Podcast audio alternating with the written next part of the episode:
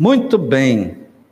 Mais bebês, né? Em breve vai ter mais aí para nós estarmos é, trazendo para a igreja conhecer, estarmos orando uns pelos outros e lembremos de orar, muito importante, orar pelos nossos filhos, orar para que Deus nos capacite. Precisamos, irmãos, de sabedoria.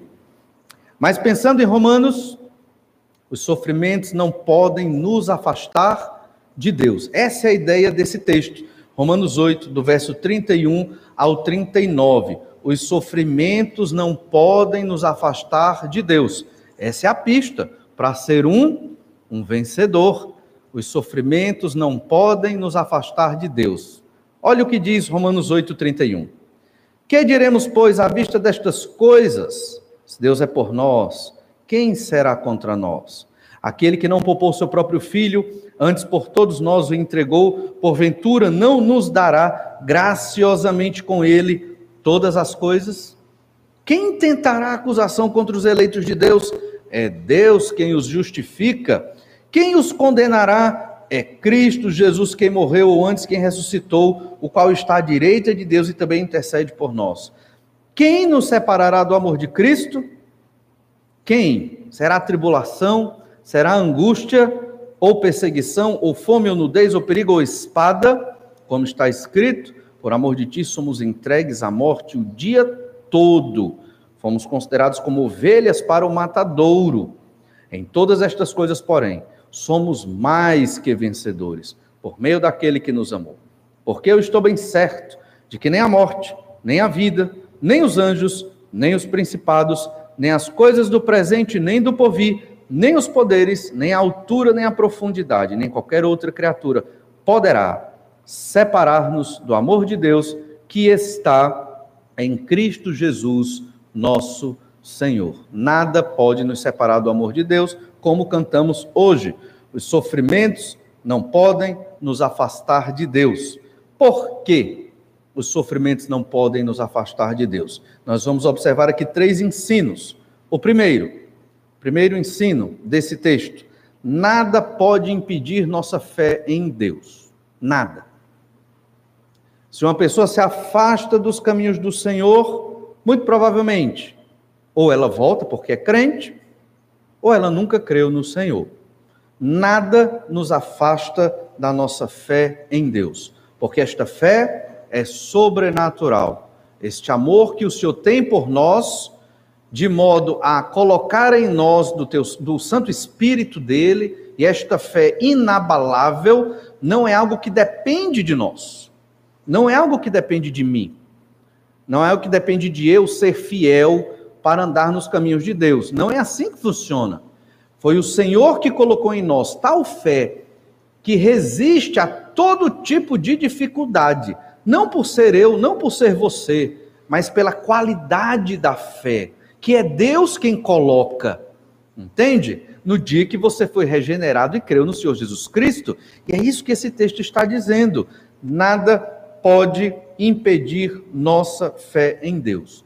Do capítulo 1 ao capítulo 8, Paulo está falando da trajetória do crente. Desde o momento em que ele nasceu neste mundo em pecado, homem natural, sem Cristo, já passivo da condenação ao inferno, reconhece Deus na criação, mas não reconhece Deus para a salvação. É aquela pessoa que diz: Eu acredito em Deus. Acredita até que Deus criou todas as coisas, talvez uma evolução ou não, não sei.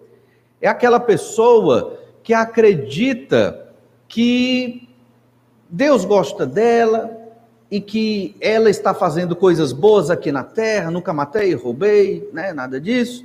Então eu acho que eu estou bem com Deus. Esta pessoa é, é o emblema do homem natural, o homem sem Cristo, que acha que qualquer tipo de Deus que ela cria na cabeça dela é o Deus verdadeiro, que esse Deus, que está muito moldado pelos seus próprios pensamentos, não pela Escritura, a recebe do jeito que ela está. E não é isso que acontece. Paulo vai mostrando e vai deixando claro que todo homem é pecador, tanto judeu como gentil. Não há ninguém que não seja pecador. E o pecado é um crime contra Deus. E agora, todos perdidos, Como lemos lá em Romanos 3:10, não há justo nenhum sequer. Mas o Senhor Jesus Cristo veio morrer numa cruz para justificar alguns, aqueles que vão crer no nome dele pela vontade de Deus. Os homens criminosos por conta dos seus pecados foram justificados pelo sacrifício do Senhor Jesus Cristo. E é isso que nós observamos ainda no capítulo 3, vendo o exemplo de Abraão no capítulo 4, a reconciliação com Deus no capítulo 5 e do capítulo 6 ao 8, falando sobre a vitória sobre o pecado, porque o Espírito Santo nos capacita, nos inclina para escolher as coisas de Deus, nós que já fomos justificados pela fé. Ser justificado pela fé é, é o tema da Epístola de Paulo aos Romanos, significa que eu, criminoso, por conta dos meus pecados contra Deus e a lei de Deus, fui declarado justo. Não porque sou justo, porque não faço obras dignas da justiça de Deus, mas porque Jesus Cristo, o justo, que é Deus e que fez-se carne, morreu numa cruz pelos meus pecados, pelos nossos pecados, como um sacrifício para aplacar a ira de Deus contra o nosso pecado. Porque o maior problema do ser humano e do mundo é o pecado. Como lemos ainda em Romanos 8, a criação geme, nós gememos aguardando a redenção. Gemer quer dizer que é um sofrimento. Mesmo aqueles que não creem em Deus, que desconsideram a Bíblia Sagrada, que acham que estão no controle da vida, não estão, estão se enganando, que acham que estão felizes e buscando uma felicidade, estão buscando, mas não é felicidade, estão se enganando e vão receber o que estão procurando, porque se não buscam ao Senhor, vão receber outra coisa, e se não provém de Deus, certamente não é bênção, não é felicidade, certamente não é nada de bom. Estas pessoas, elas vão encarar seus próprios atos, suas próprias escolhas aqui na terra e também no, na justiça, segundo a justiça de Deus, no castigo eterno. Paulo trata de tudo isso até chegar a esse texto. E ao falar de santificação, do capítulo 6 ao capítulo 8, o apóstolo fala também sobre o sofrimento. Mas olhemos como Paulo fala de santificação no capítulo 8, antes de falar sobre o sofrimento. Romanos 8, verso 5. Porque os que se inclinam para a carne cogitam das coisas da carne, mas os que se inclinam para o espírito, das coisas do espírito, porque o pendor da carne dá para a morte, mas o do espírito para a vida e paz. O Espírito Santo é quem nos inclina, que nos leva à escolha diária das coisas de Deus, daquilo que é bom, daquilo que é vida. Lembre do culto de oração, quarta-feira, temos estudado sobre não apagueis o espírito. Temos o Espírito habitando em nós, mas podemos apagá-lo. O que significa isso? Não ouvi-lo, não ligar para os avisos do Espírito. A Bíblia é pregada, você lê sua Bíblia em casa ou ouve a Bíblia em áudio, você pode ouvi-la também, né? Tem muitos é, é, é, áudios sobre a Bíblia sendo lida, né? De uma maneira belíssima, você pode escutá-la também. E então, o Espírito fala na nossa mente, na nossa consciência a partir da Bíblia que nós lemos, e ele nos mostra: olha, isso aqui não é de Deus, isso aqui é de Deus. Sei que estou errado, e o Espírito diz como eu tenho que melhorar. Só que às vezes eu sei de tudo isso e não faço nada, eu não estou ouvindo a voz do Espírito. Olha Romanos 8,9: Vós, porém, não estáis na carne, mas no Espírito. Se de fato o Espírito de Deus habita em vós, se alguém não tem o Espírito de Cristo, esse tal não é dele. Então, todo crente tem o Espírito de Cristo, que é o Espírito Santo. E é o Espírito Santo que nos move a ter uma vida que agrada a Deus. Por nós mesmos não vamos conseguir, somos fracos mesmo. Mas é esse Espírito que nos impulsiona, é sobrenatural. A salvação é pela graça. E a santificação também é pela graça. Na santificação, basta eu querer. E o resto, o Espírito me empurra. A palavra me orienta, basta eu querer, basta eu dar o passo. Ah, estou desanimado para ler a minha Bíblia. mas eu vou abrir e vou ler. Vou sentar aqui nessa cadeira uma hora. Só saio daqui quando eu terminar minha leitura bíblica. Pronto. Ah, mas e vale? Não tem que sentir algo, né? A emoção vem depois. Primeiro vem a devoção, para depois virar emoção. Se a emoção vem primeiro, não foi isso que Jesus ensinou.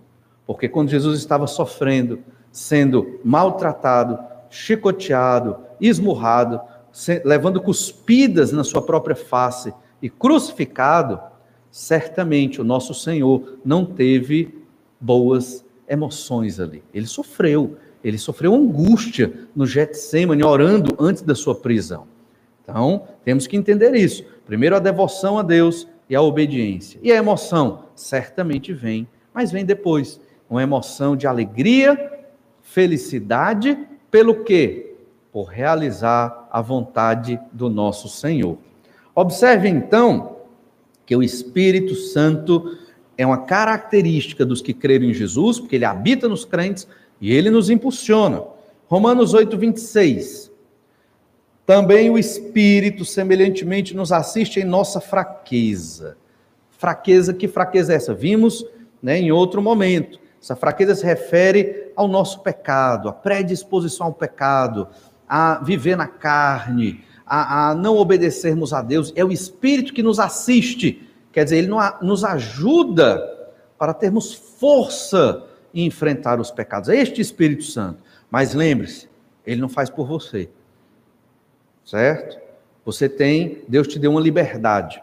Liberdade, você que é crente, para obedecer a Deus e liberdade para não obedecer a Deus. E o Espírito está para lhe ajudar. Mas você tem que escolher todo dia, várias vezes ao dia, obedecer a Deus e não obedecer. Se você escolhe obedecer a Deus, o Espírito vai lá está te ajudando, te dando força, te capacitando, como a todos nós que cremos em Jesus. Ele nos assiste em nossa fraqueza, porque não sabemos orar como convém, mas o mesmo Espírito intercede por nós sobremaneira com gemidos inexprimíveis. Veja então como o Espírito age em nossas vidas neste processo de santificação. Confiando no Espírito Santo, certamente nós obteremos sucesso em agradar a Deus. Não seremos perfeitos, não seremos impecáveis no sentido específico da palavra, pessoas sem pecado, impossível, mas certamente teremos comunhão e agradaremos o Senhor nosso Deus. Paulo usa essa expressão, que diremos, pois, no verso 31. E essa expressão se repete em Romanos 6:1, Romanos 6:15, Romanos 7:7. Não vamos ler aqui, mas é uma questão, uma questão que traz uma resposta implícita. Que diremos, pois, à vista destas coisas? Que é como nós vamos reagir diante destas coisas? Que coisas são essas que Paulo está tratando? Essas coisas se referem ao que ele acabou de abordar nos versículos anteriores, é óbvio. E o que é que foi tratado do verso 18 até o verso 30? Paulo tratou sobre sofrimento. Esse período, primeiro século, era um período que ninguém queria ser cristão. Ninguém queria seguir Jesus. Era um período que ser cristão era ruim, socialmente falando. Quem era cristão era perseguido. Se fosse judeu, era perseguido duplamente, pelos judeus e pelos romanos. E se fosse gentil, era perseguido pelos romanos. Então não era algo confortável ser um crente, um cristão no primeiro século. Envolvia sofrimento. Várias epístolas tratam sobre o sofrimento do cristão.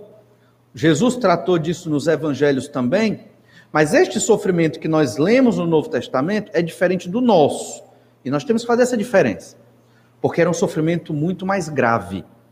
Era um sofrimento que envolvia prisão, morte, crucificação, por ser cristão, por declarar o nome de Jesus Cristo como seu Deus. Existia no primeiro século o culto ao imperador. Havia estátuas do imperador romano vigente e todos do império tinham que se prostrar e adorar o imperador. Os cristãos não faziam isso. E eram mortos porque não se prostravam diante da estátua, da imagem, do ídolo do imperador romano, que queria ser um deus, uma divindade ali. Hoje, século 21, ser evangélico tornou-se até moda, tornou-se até um estilo de vida. Tem vários tipos de evangélicos por aí, de toda sorte. Evangélico que é crente e evangélico que não tem nada a ver com o evangelho, mas se diz evangélico e nas igrejas extremamente distintas e diferentes do que diz a Escritura. Então, nem todo evangélico realmente é crente no Senhor Jesus Cristo, e nós devemos ter isso em conta.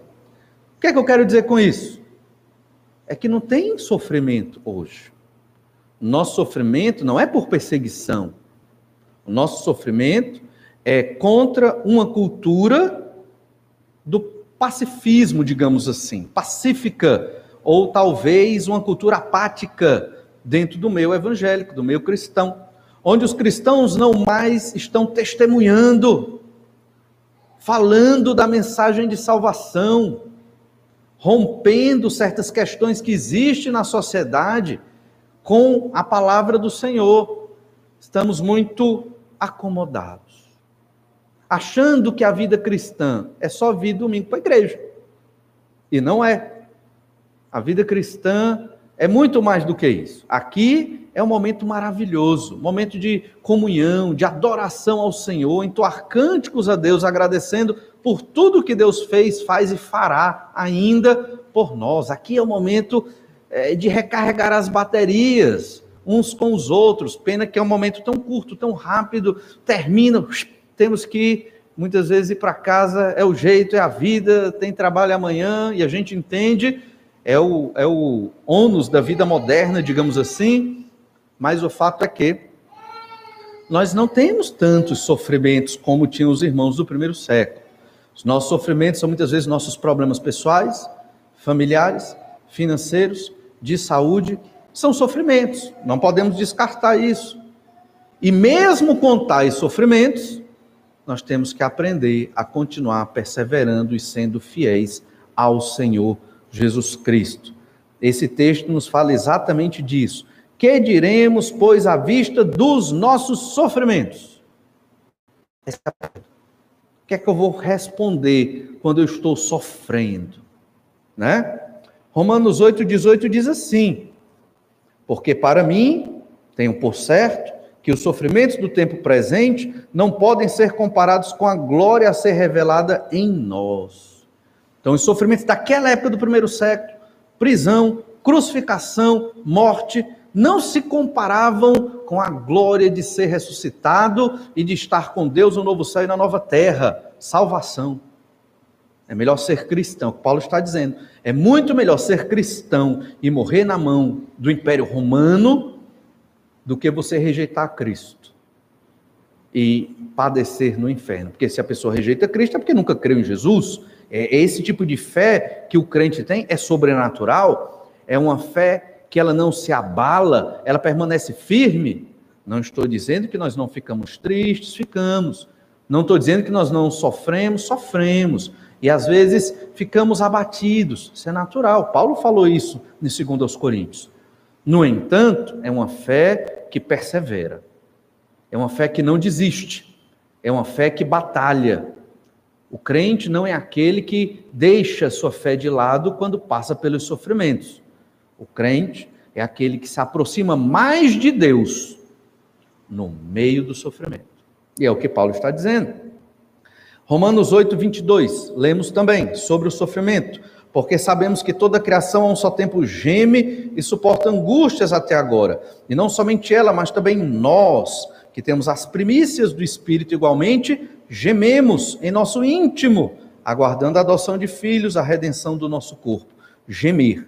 Gememos por quê? Por causa dos efeitos do pecado, do nosso pecado, porque fazemos coisas que nem queremos fazer, às vezes maltratamos uma pessoa que não queremos maltratar, mas o pecado em nós é tão forte que não temos o controle pleno e acabamos cometendo erros, infelizmente, mas temos que nos arrepender, pedir perdão, voltar a um bom relacionamento, porque essa é a vontade de Deus. Gememos, sofremos o nosso íntimo por causa dos nossos pecados, por causa dos pecados dos outros na sociedade ao nosso redor. Perceba então que Paulo está tratando de santificação no meio de sofrimentos. Isso é muito importante. E muitas vezes Deus manda sofrimentos para que nós aprendamos a nos santificar e depender de Deus. Quando vier um sofrimento, acenda a luz aí na sua mente. O Espírito vai te alertar. Excelente oportunidade. Oportunidade para conhecer mais a Deus. Excelente oportunidade para depender do Senhor. Excelente oportunidade para buscar as bênçãos do Senhor nosso Deus no tempo que Deus quer. Aprender a esperar. Deus quer que eu espere, vou esperar. Estou orando, está demorando, dói, mas Deus quer que eu aprenda a perseverar. Vou aprender a perseverar. Nós, na modernidade em que vivemos, não gostamos de esperar. Somos imediatistas. Queremos resolver os nossos problemas hoje, agora. Mas Deus não é assim. Deus resolve quando Ele quer, principalmente quando Ele permite a situação difícil chegando à nossa vida. O Senhor, Ele observa mais o nosso relacionamento com Ele do que as circunstâncias difíceis ao nosso redor. Às vezes somos nós mesmos que causamos os nossos próprios problemas, mas certamente Deus permitiu e deixou. Por quê? Porque Deus quer que nós aprendamos. Não entendemos tudo que envolve, obviamente, as decisões do Senhor. Não tem como entender tudo, mas certamente sabemos que o Senhor quer o nosso bem. Né? Tudo coopera para o bem daqueles que amam ao Senhor, e lemos isso agora, há pouco tempo, no verso 28. Veja então que Paulo trata de santificação, Paulo trata de sofrimento, e agora ele quer mostrar que não existe sofrimento nesta terra e nem em qualquer outra realidade espiritual que tenha força para nos separar do nosso amor pelo Senhor Jesus Cristo. Nada. Porque a fé que Deus colocou em nós, ela é sobrenatural e ela supera todos os desafios. Não estou falando de desafios no sentido de é, aumentar o meu patrimônio, ou de conseguir prosperidade no trabalho, ou de realizar sonhos de consumo. Não é esse tipo de desafio, não. Mas é o desafio de permanecer fiel ao Senhor, testemunhando do amor de Cristo apesar das perseguições, das dificuldades, dos problemas e do sofrimento. Essa é a resposta bíblica para o sofrimento. Nós observamos aqui cinco questões que são apresentadas nesse texto que estamos lendo. Já lemos a primeira. Que diremos, pois, à vista destas coisas? E aqui possui a seguinte resposta. A resposta ela está embutida, ela é pressuposta, é o que a gente chama de pergunta retórica. É uma pergunta que, quando a pessoa lê, ela já sabe a resposta. Não há pessoa alguma e nada que possa prejudicar aqueles que Deus conheceu de antemão, predestinou, chamou, justificou e glorificou. Ninguém pode mexer conosco, nada pode nos prejudicar, exceto que Deus permita. Porque nós somos propriedade do Senhor, entende? Até os sofrimentos, quando chegam a nós, é Deus agindo na nossa vida, é Deus trabalhando conosco, é Deus nos lapidando e preparando num processo de santificação. Se a pergunta fosse: quem será contra nós? A resposta seria simples, Romanos 8,35. A lista, uma série de inimigos que nós possuímos aqui. A ênfase na pergunta está no se. Se Deus é por nós, que é a resposta aqui, que diremos, pois, à vista destas coisas? Se Deus é por nós, quem será contra nós? Ninguém. Nada. E Deus é por nós? Acabamos de ler em Romanos 8, 28, podemos ler de novo. Sabemos que todas as coisas cooperam para o bem daqueles que amam a Deus, daqueles que são chamados segundo o seu propósito. Esse versículo diz que Deus é por nós. O favor de Deus está sobre nós. Por quê? Fomos justificados por fé não porque somos bons, não porque somos religiosos, não porque somos batistas, não porque somos bons cidadãos ou temos uma ética elogiável. Não por isso, mas porque Jesus morreu numa cruz pelos nossos pecados, graça de Deus na nossa vida. Junto disso, tem o favor de Deus. Ele é por mim, ele é por você. Não temos a necessidade de ter medo. Não temos a necessidade de andar ansiosos. Não temos a necessidade de sofrer angustiados com os problemas dessa vida. Sofremos porque, infelizmente, ainda somos pecadores. Mas nós temos tudo dado por Deus para superar essas questões, esses problemas, estes sofrimentos e viver de modo que agrada a Deus. Não conseguimos ainda plenamente por causa do nosso próprio pecado, mas num processo de santificação, conhecendo cada vez mais o Senhor nosso Deus, nas disciplinas espirituais, lendo a palavra e compreendendo, orando a Deus, tendo vida devocional, pregando o evangelho, fazendo a obra missionária, adorando aqui nos cultos e nos nossos lares, certamente vamos sendo fortalecidos para vencer estas dificuldades. Esse texto, às vezes, é muito mal explorado, é muito mal explorado por pregadores coaching, né? Ou por esse tipo de é, teologia da prosperidade. Mas, na verdade, Deus é por nós, Deus está a nosso favor. E esse mesmo Deus que está a nosso favor permite que os sofrimentos cheguem. A igreja era perseguida aqui. E o conforto de Paulo era esse.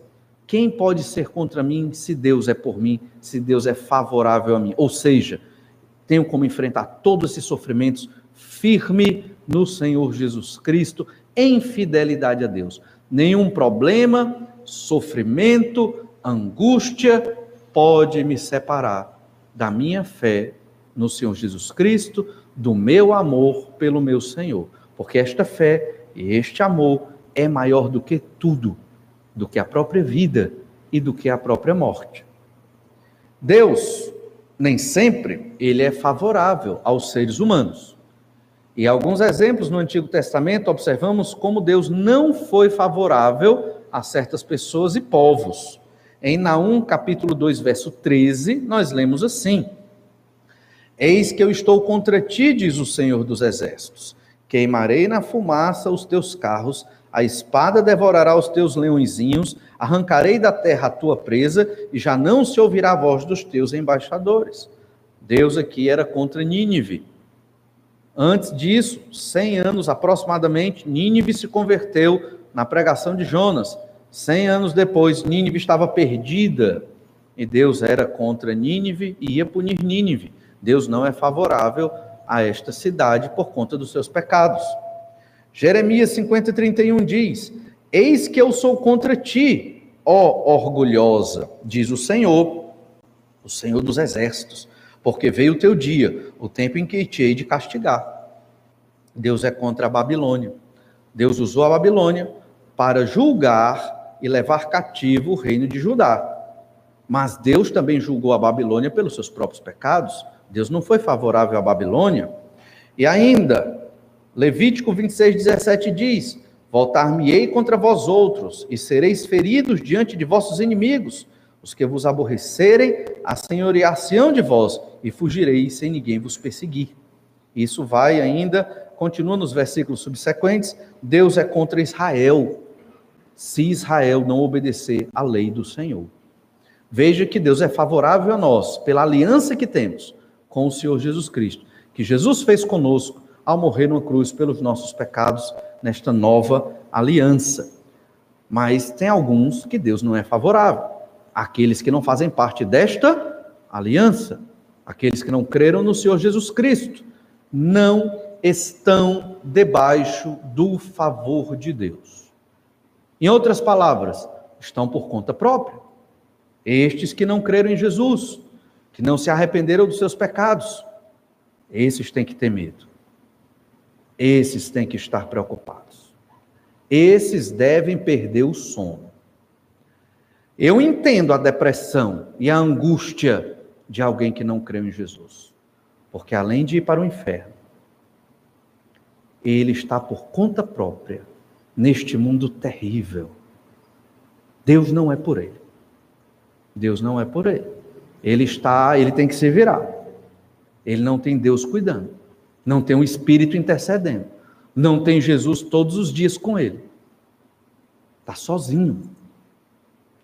Busca ajuda numa religião ali, numa religião aqui, num conhecimento filosófico, nas drogas listas, nas drogas ilícitas, nos prazeres que este mundo terrível oferece, tentando anestesiar sua consciência, porque no fundo sabe, eu estou só, eu estou perdido. Mas ao mesmo tempo que reconhece isso, o orgulho é tão grande do homem sem Cristo, do homem pecador, que ele não se dobra diante da graça do Senhor. Essa é a dinâmica daquele que não tem Cristo como Senhor e Salvador. E é muito sofrimento. É terrível. Este eu entendo que vive uma vida miserável e desgraçada, achando que nesta terra vai ter felicidade. É completa ilusão. E o nosso desejo é que todos aqueles que não creram em Jesus creiam, se arrependam dos seus pecados e entendam, pela graça de Deus, que só o Senhor Jesus Cristo é que nos conduz a Deus e que só através dele é que temos felicidade, até no meio de terríveis sofrimentos, como os que esses irmãos enfrentavam sofrimento de ir para a cruz, de serem presos, de perderem a própria vida, mas estar com Cristo é incomparavelmente melhor. Olha Romanos 8, 8 32. Aquele que não poupou o seu próprio filho, antes por todos nós o entregou, porventura não nos dará graciosamente com ele todas as coisas? E aqui é um argumento fantástico, é um argumento chamado do maior para o menor. O bem mais precioso que Deus tinha, ele entregou por nós. Jesus Cristo, seu filho. A pessoa que ele mais amava e ama é o, é o Filho e o Espírito Santo. Deus não era obrigado a enviar Jesus para morrer numa cruz pelos nossos pecados.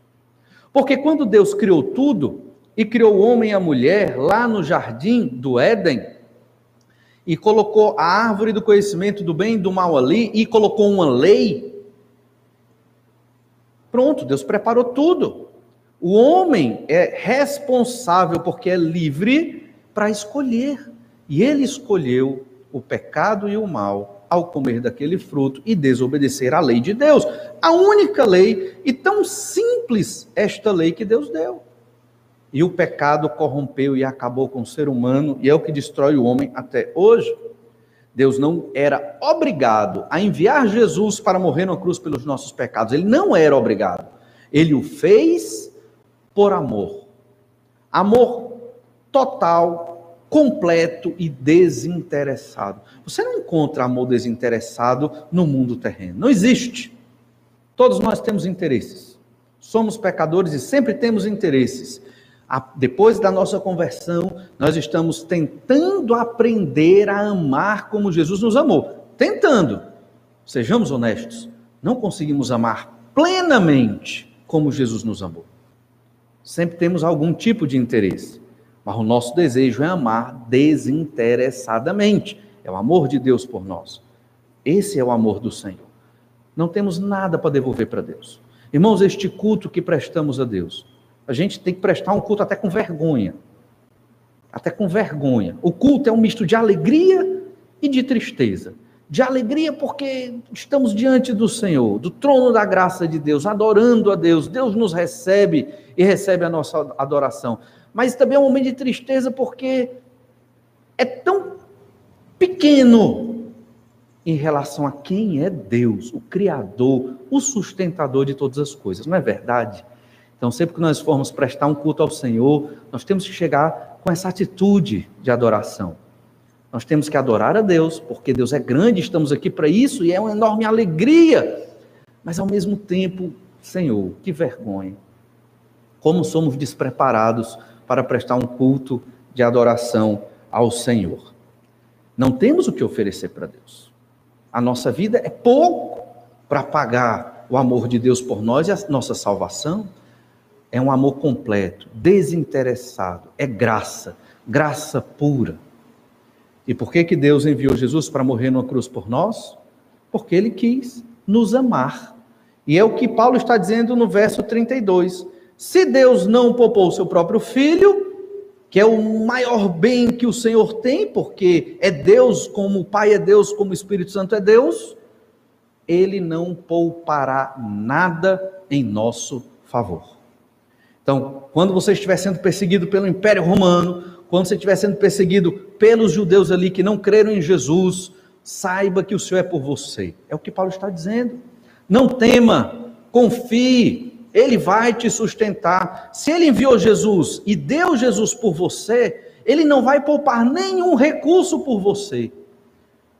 Por conta disso, esteja pronto para sofrer por Jesus, porque ele fez tudo por você. Deus é por nós, até no meio dos sofrimentos. Sabemos que os apóstolos, outrora medrosos, eles todos morreram martirizados, exceto João, né, que provavelmente morreu de morte natural. Tentaram matar João, mas não conseguiram. Então botaram lá na ilha de Patmos para ele morrer ali e foi lá que ele teve as revelações do Apocalipse. Mas os outros apóstolos morreram martirizados, ou crucificados ou decapitados. Foi terrível. E por que Deus permitiu isso? Por quê? Para nós aprendermos que amar a Jesus é mais importante do que a nossa própria vida. É, é esse nesse ponto que nós devemos amar a Jesus. Amar a Jesus, amar a Deus, tem que ser mais importante do que a minha própria vida.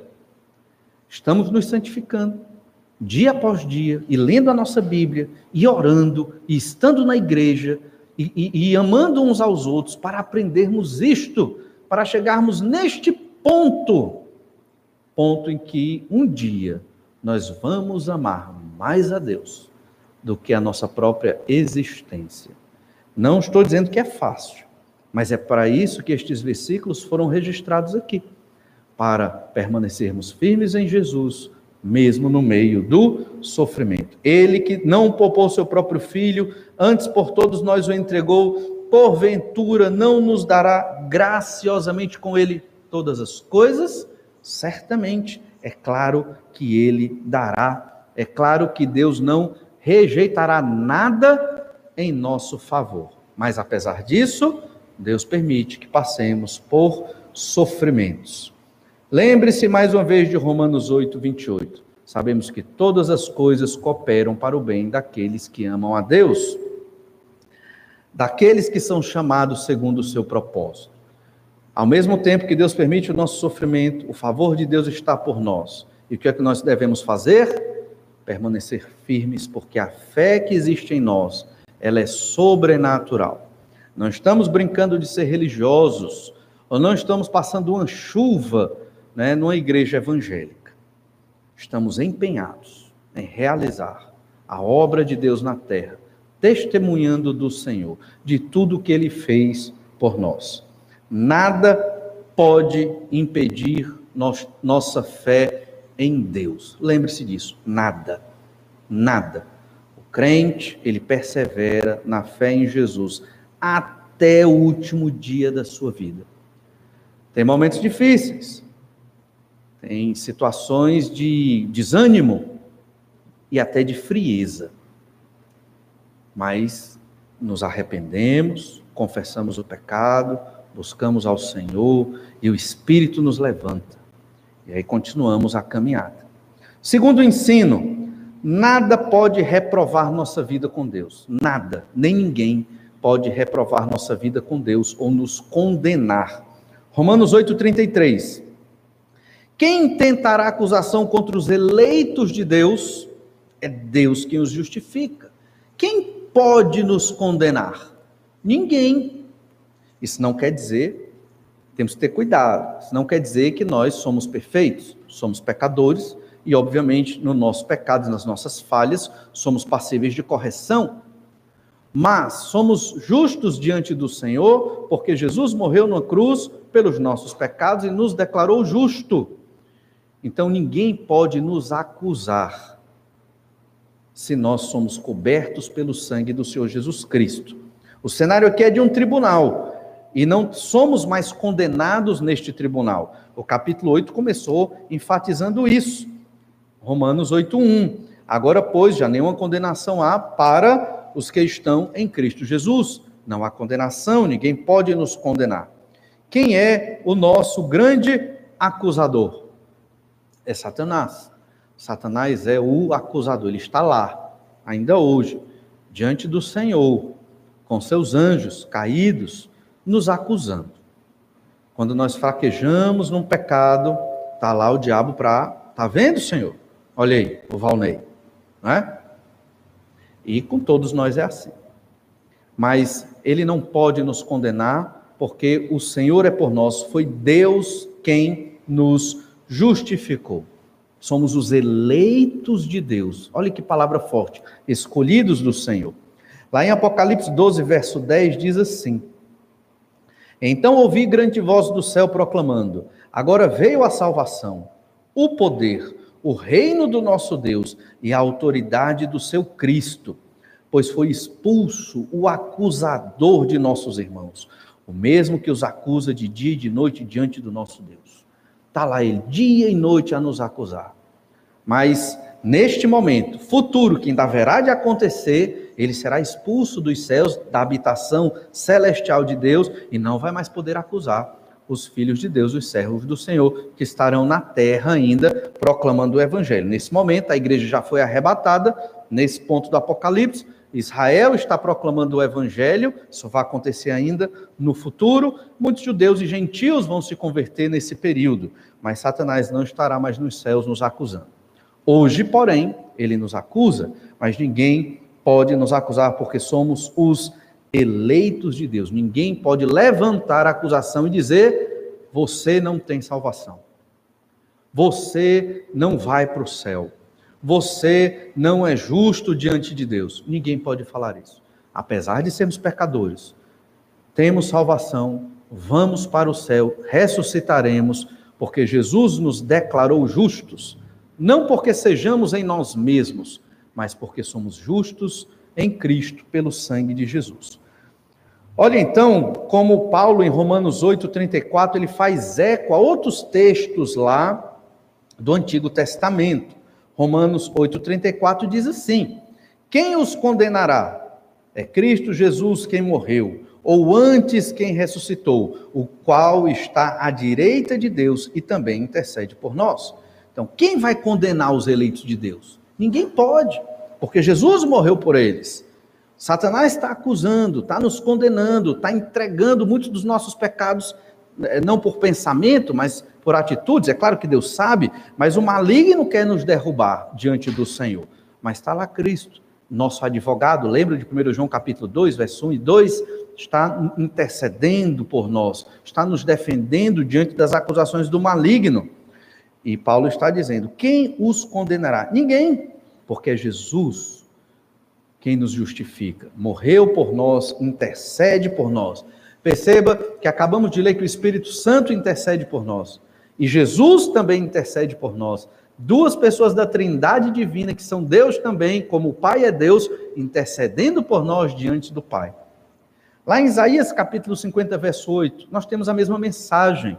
A justificação pela fé e essa certeza e convicção e força já existia lá no Antigo Testamento. O que Paulo está fazendo é trazendo o princípio para a igreja de Roma. Olha Isaías 50, verso 8, diz assim: Perto está o que me justifica. Quem contenderá comigo? Apresentemo-nos juntamente. Quem é meu adversário? Chegue-se para mim. Eis que o Senhor Deus me ajuda. Quem há que me condene? Eis que todos eles, como um vestido, serão consumidos, a traça os comerá. Quem me condenará? Quem nos condenará? Ninguém. É o Senhor quem nos justifica. E aqui é importante compreender um detalhe. Vivemos numa época muito emocional. Até as gerações mais antigas ainda são, são muito sentimentais e emotivas. De tal modo que cometemos pecados. E, e esses pecados nos abalam. E lemos na Bíblia É só eu me arrepender e eu confessar o pecado. Estou limpo e puro. E eu faço isso. Só que eu continuo me sentindo pecador. Por quê? Porque muitas vezes nós achamos que é necessário sentir algo para estar perdoado dos pecados. E não é necessário sentir algo para ter perdão de pecado. Certo? Jesus morreu na cruz para nos dar o perdão dos pecados. Pela fé. Se eu confessar o meu pecado genuinamente arrependido, Jesus intercede por mim e os meus pecados são perdoados. Hoje, nós sofremos situações emocionais, psicológicas tão sérias por conta da nossa cultura que o crente se condena. Ele se autocondena. E às vezes o crente até duvida que é salvo. E aí eu recomendo a você, leia de novo a palavra de Deus, leia esses textos e, e, veja a objetividade da Bíblia. Se você se arrependeu do pecado, confessou Jesus como seu Senhor e Salvador, crendo que ele ressuscitou dos mortos, você é salvo. Está na Bíblia. É simples. Romanos 10, 9 e 10, texto muito claro sobre isso, e vários outros versículos da Escritura, como nós temos observado aqui. Então você não precisa sentir, você precisa se arrepender do pecado. E arrependimento não é emoção? Não. O que é arrependimento? É rejeitar o pecado. Não quero mais o pecado. Vou mortificar a carne, porque eu rejeito esse meu pecado, não quero mais cair nesse pecado e vou viver numa disciplina severa para que eu não cometa mais esse pecado. É o arrependimento, é o ódio pelo pecado. Pequei, pequei porque é da natureza, mas eu não quero. E então eu eu me arrependo, confesso e volto a obedecer ao Senhor. Temos que entender esse versículo. Quem os condenará? Se Jesus morreu por nós, nós cremos em Jesus, nem nós podemos nos condenar na nossa mente emotiva, na nossa mente, às vezes psicologicamente é, é, é, cheia dos ensinamentos, ou do costume, ou às vezes da criação familiar, ou de uma série de fatores desse mundo. Entende? É algo subjetivo e espiritual? É, mas é objetivo também. O que é objetivo? É real. É real. O perdão de pecados é real. Irmãos, carregar a culpa de pecado é terrível. Carregar a culpa de pecado é o que nos esmaga, é o que nos deprime, é o que nos deixa triste, é o que faz um crente esfriar, é o que desmotiva, é o que nos faz duvidar até da nossa salvação. É quando nós temos pecados aqui e no coração que ninguém vê. E vamos carregando, e vamos carregando, ano após ano, dez anos. Faça um exercício, chegar no final do ano, reflita na sua vida. Não precisa ser no fim do ano, é só uma sugestão, pode ser amanhã, mas chegar no final do ano, reflita. Quantos pecados eu venci aqui? Ou que pecados eu descobri que tenho e nem sabia que tinha, e que eu preciso vencer e lutar contra eles. Mas lembre-se, você não precisa se condenar, o diabo não pode te condenar, ninguém pode nos condenar, porque foi Jesus quem nos justificou. É Cristo Jesus quem morreu, ou antes quem ressuscitou, o qual está à direita de Deus e também intercede por nós. Veja os motivos para não sermos condenados. Jesus morreu, Jesus ressuscitou, governa à direita de Deus e Jesus intercede por nós, não tem como sermos condenados. Ninguém pode nos condenar por causa do Senhor Jesus Cristo. Tem vários textos em Romanos que nós lemos sobre isso, como Romanos 8:1 que acabamos de ler, Romanos 8:3 também, Gálatas 3:13, todos os textos claramente mostram que não somos condenados. Ou seja, somos justos, não porque merecemos, ainda pecadores, mas declarados justos, porque Jesus morreu por nós. Isso nos dá segurança e certeza de quem nós somos e para onde nós vamos. Jesus ressuscitou para que nós também viéssemos a ressuscitar. Observamos isso em Romanos 4, 25, o qual foi entregue por causa das nossas transgressões e ressuscitou por causa da nossa justificação. Jesus ressuscitou para sermos justificados, a fim de que no futuro, breve, ressuscitemos com Jesus. Cristo crucificado e ressurreto está à direita do Pai, governa todas as coisas e garante a certeza da nossa não condenação, da nossa justificação, da nossa salvação. E é esse mesmo Jesus que intercede por nós. Nesse sentido, irmãos, nada pode reprovar nossa vida com Deus. Nada. Pecou, arrependa-se do pecado. Genuinamente. Confesse a Deus. Se levante e continue servindo ao Senhor. Qualquer coisa fora disso é mais pecado. Sou muito pecador, Deus não me recebe. Vitimização. Outra face do orgulho.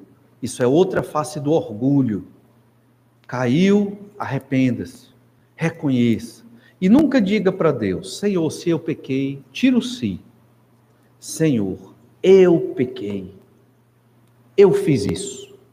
Eu faço assim. Tenha misericórdia de mim. Livra-me do meu pecado, do meu coração ruim. Como Davi orou para ter um coração renovado. Arranca esse coração, me dá um novo, porque esse aqui já não presta mais. Devemos fazer isso constantemente na nossa vida, talvez diariamente. Esse é o processo de santificação, mesmo no meio dos sofrimentos mas nada pode reprovar nossa vida com Deus. Não há pecado que nos leve a perder a salvação. Crente não perde salvação. Crente não cai da fé, persevera até o último dia da sua vida ou até a volta do Senhor Jesus. Terceiro ensino, e óbvio nesse texto, nada pode nos separar do amor de Deus. Nada, nada. Nenhum tipo de pecado nenhum tipo de sofrimento, nenhum tipo de paixão mundana. Se alguém se perdeu na fé por alguma paixão mundana, por alguma riqueza, por algo nesse sentido, esse nunca provou o amor de Deus, nunca conheceu o Senhor Jesus Cristo, nunca teve comunhão com o Pai, com o Filho e com o Espírito Santo em uma oração sincera e honesta, não teve a fé genuína plantada no seu coração. Porque, pelo que a Bíblia diz, não pode. Não pode. Isso é muito claro e objetivo. Não pode. Aqueles a quem Jesus predestinou, chamou, justificou e glorificou, não pode estes retrocederem. E a Epístola aos Hebreus é escrita exatamente para dizer isso, como nós já estudamos aqui. Nada pode nos separar de Deus. E é o que diz Romanos 8,35. Quem nos separará do amor de Cristo? Quem? Será que um sofrimento pode nos separar? E então o apóstolo alista os piores sofrimentos possíveis. Tribulação. Tribulação aqui é a perseguição. Tribulação é, é o símbolo do sofrimento. Todos nós, em alguma medida, em maior grau ou em menor grau, passamos por sofrimentos. Quem não sofre aqui? Né? Tem local que diz assim: pare de sofrer. Né? E se Deus não quiser? Deus quis que a igreja do primeiro século fosse perseguida. Jesus teve que morrer na cruz, os apóstolos tiveram que sofrer. E, e, e sofrer a morte, alguns de cruz, alguns decapitados. Aí você pensa, mas que coisa triste! Como pode? Por que, que Deus quis isso para nós? Por que, que tem que ser assim? Na verdade, a resposta a tudo isso é: por que, que nós escolhemos o pecado? A gente joga a responsabilidade para Deus, a gente culpa as outras pessoas. Mas a pergunta é: por que, que eu escolhi o pecado? Porque é o pecado que causa tudo isso. Estou sofrendo? É o meu pecado. Se não houvesse pecado, não havia sofrimento, não havia morte, não havia Covid, não havia desgraça. Será a tribulação ou será a angústia Angústia aqui talvez algo muito próximo de uma depressão profunda, ou a perseguição, ou a fome. Quem já sofreu de fome sabe que é terrível, ou nudez, ou perigo, o medo, o perigo de ser roubado, de ser sequestrado, ou será que é a própria espada que representa a morte? Será que algum desses elementos terríveis pode nos separar do amor de Cristo? Não pode. O crente em Jesus, ele persevera. Não porque ele é bom, não porque ele é forte, mas porque ele tem o Espírito Santo de Deus por ele. A fé sobrenatural plantada no seu coração. Jesus que é por ele, o favor de Deus que é por ele, é o Senhor que nos impulsiona. E o crente persevera até o último dia da sua vida, testemunhando deste tão grande amor. Imagino eu que nós só vamos estar tendo noção do tamanho do amor de Deus por nós na eternidade.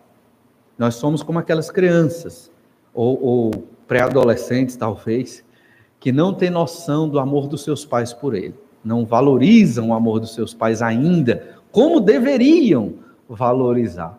Assim somos nós, diante do nosso Pai Celestial. Nós não temos noção do que Deus fez e faz por nós e nos sustenta na fé. Paulo dá duas listas aqui. Lemos a primeira lista, ou começamos a ler a primeira lista, no verso 35. A primeira lista fala dos sofrimentos do mundo, o um mundo perdido. E a segunda lista fala dos sofrimentos dos poderes espirituais.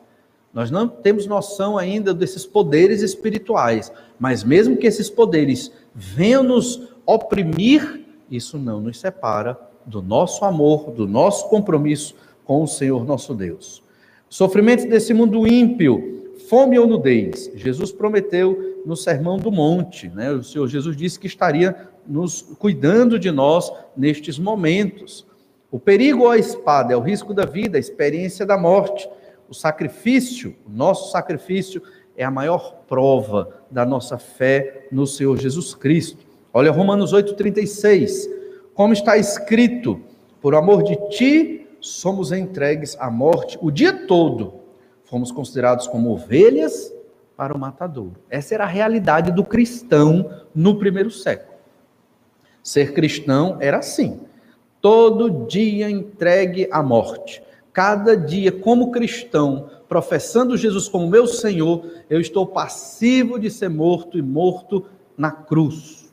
Assim era no primeiro século, no segundo século, no terceiro século mudou, por causa do imperador, que se tornou mais cristão, cristão marromeno, mais um tipo de cristão ali, e a perseguição acabou quando a, o paganismo romano se misturou com o cristianismo e deu origem ao que a gente tem hoje, né, a Igreja Católica Apostólica Romana, que não é cristianismo, que não é a Igreja de Roma como nós estamos estudando aqui.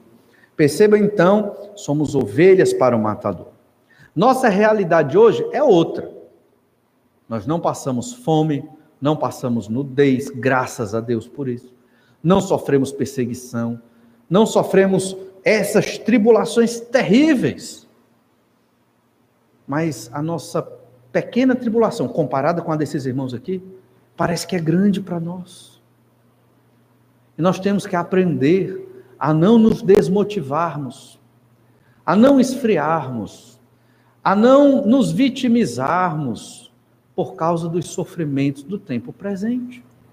Temos que confiar no Senhor, Ele está a nosso favor, Ele cuida de nós, Ele nos fortalece.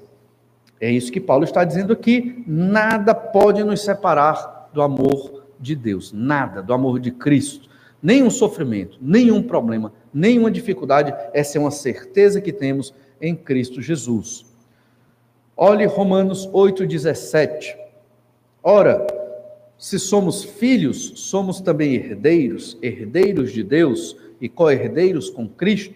Se com ele sofremos, também com ele seremos glorificados. O sofrimento era presente na vida do cristão. Se eu sofro com Cristo, eu serei glorificado com Cristo. E hoje sofremos com Cristo. Sofrimento, imagino eu, muito pequeno em relação a esses aqui, desses irmãos, mas seremos glorificados com o nosso Senhor. Romanos 8, 38 e 39 vai falar de outra lista, a lista dos poderes espirituais contra nós. Porque eu estou bem certo que nem a morte, veja bem, nem a morte, e aqui o apóstolo, eu acredito que ele exagera, nem a vida, mas a vida é algo ruim? Não. Mas nem morte, nem vida, nada nada que nós não dominamos. Nós não dominamos a nossa vida, nem dominamos a nossa morte, né? Nós não sabemos, não programamos. Vou nascer tal dia, vou nascer, eu quero escolher meus pais, eu quero aquele camarada e aquela senhora para ser meus pais. Não tem, eu não domino isso, né? Então esses, essas entidades, digamos assim, que estão fora do nosso domínio, nem elas podem interromper o nosso amor, o nosso relacionamento com o nosso Senhor nem a morte, nem a vida, nem os anjos. Obviamente que os anjos caídos, o crente não pode ser possuído por um demônio, mas pode ser oprimido. Os demônios oprimem.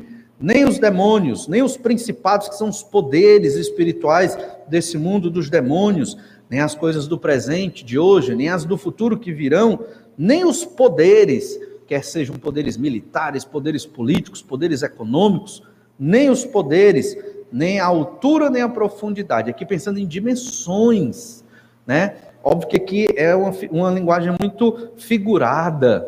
Né? O que é que a altura tem a ver com a minha vida com Deus? Mas nem a altura nem a profundidade, nem as dimensões da existência dessa realidade, nem qualquer outra criatura, se é que existe outra criatura que não foi mencionada aqui, poderá separar-nos do amor de Deus. Nada. Do amor de Deus que Onde está esse amor? Está em Cristo Jesus, nosso Senhor. Nada. Ou seja, o amor de Deus é maior do que tudo na nossa vida. É mais importante do que tudo. Do que o meu casamento, do que os meus filhos, do que a minha prosperidade, do que o meu sucesso, do que a minha felicidade, do que o meu bem-estar, do que o meu descanso, do que o meu lazer. O amor de Deus é maior do que tudo. E esse deve ser o nosso compromisso com o Senhor. Esse é o compromisso de Deus para conosco. Ele é favorável a nós. O Espírito nos fortalece. Ele garante, está conosco. É nós. Estamos com o Senhor nessa vida de santificação. Para nós é caro, é importante conhecer Deus, amar Deus, conversar com Deus em oração ler a palavra onde Deus se revela. Isso é importante para nós, isso é valioso. Se é, você vai investir tempo nisso. Se é valioso orar e conversar com Deus, você vai investir tempo. Se você ama Deus, você vai ler a revelação de Deus. Você vai falar desse Deus para as pessoas. Se realmente você está comprometido nesta aliança com o Senhor, o amor de Deus é maior do que tudo e nada vai poder te separar desse amor, nem o sofrimento, você vai perseverar neste amor, em fidelidade, mesmo sendo pecador, mas vai perseverar até o último dia da sua vida, porque este amor é maior do que tudo. E pulamos propositadamente Romanos 8:37, que diz: "Em todas estas coisas, porém, somos mais que vencedores por meio daquele que nos amou." Quer ser vitorioso? Ser vitorioso é amar a Deus no meio de toda e qualquer dificuldade. Ser vitorioso é ter certeza de salvação, mesmo quando tudo vai ruim.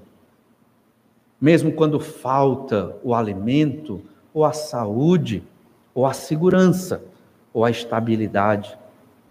Ser vencedor é continuar amando a Deus, mesmo quando tudo diz o contrário como eu vou amar a Deus? O Império Romano prendeu minha esposa, matou meus filhos, estou sendo levado para a cruz. Como eu vou amar a Deus? É maior do que tudo. É, os sofrimentos dessa realidade presente não se comparam ao que eu vou receber na glória após ser crucificado ali. Falando aqui, pensando no contexto dos irmãos daquela época, do primeiro século. Graças a Deus, não precisamos ser crucificados temos condição de amar a Deus com menos sofrimento. Mas ainda haverá, porque o mundo de pecado que geme está ao nosso redor. Isso é ser vencedor. O crente é vencedor porque ele tem esta certeza de salvação. O crente é vencedor porque ele sabe que Deus está do lado dele. O crente é vencedor porque ele tem convicção que vai ser crente e perseverar até o final da vida porque não é a mera escolha de uma religião ou de uma igreja evangélica para congregar. mas é a obra de Deus. Pode ser nessa igreja, pode ser noutra igreja, talvez você se mude, vá para outra igreja, mas uma igreja boa e bíblica, continua na obra de Deus lá. Esta é a convicção que temos, porque o Senhor nos fez vencedores. Vencer na vida é isso, é ser obediente a Deus, mesmo no meio dos sofrimentos, porque os sofrimentos não podem nos afastar do Senhor. Deus nos abençoe e nos ajude a vivermos assim nesta fé. Vamos orar, pedir que o Senhor nos fortaleça. Pai amado, só temos que te agradecer, porque ao ler a tua palavra enxergamos o quanto o Senhor nos ama. E a nossa oração, Senhor, ela é muito simples. É pedir a ti que o Senhor nos ilumine com teu Santo Espírito, que o Senhor nos dê essa convicção no nosso coração, que não vivamos somente uma religião externa e vazia, como muitos evangélicos por aí, que sejamos comprometidos com o Senhor, não com os homens, mas com o Senhor. Pai amado, é só o Senhor quem pode nos transformar. Basta nós querermos. Abençoa a tua igreja, cada um aqui, para que queira viver esta vida maravilhosa contigo, vida de vencedores na fé, apesar dos sofrimentos do tempo presente. É o que nós te pedimos. Em nome de Jesus. Amém. Deus esteja abençoando você nesta semana. Você vai ter um momento agora no pós-lúdio para continuar orando a Deus. Deus abençoe e uma boa noite.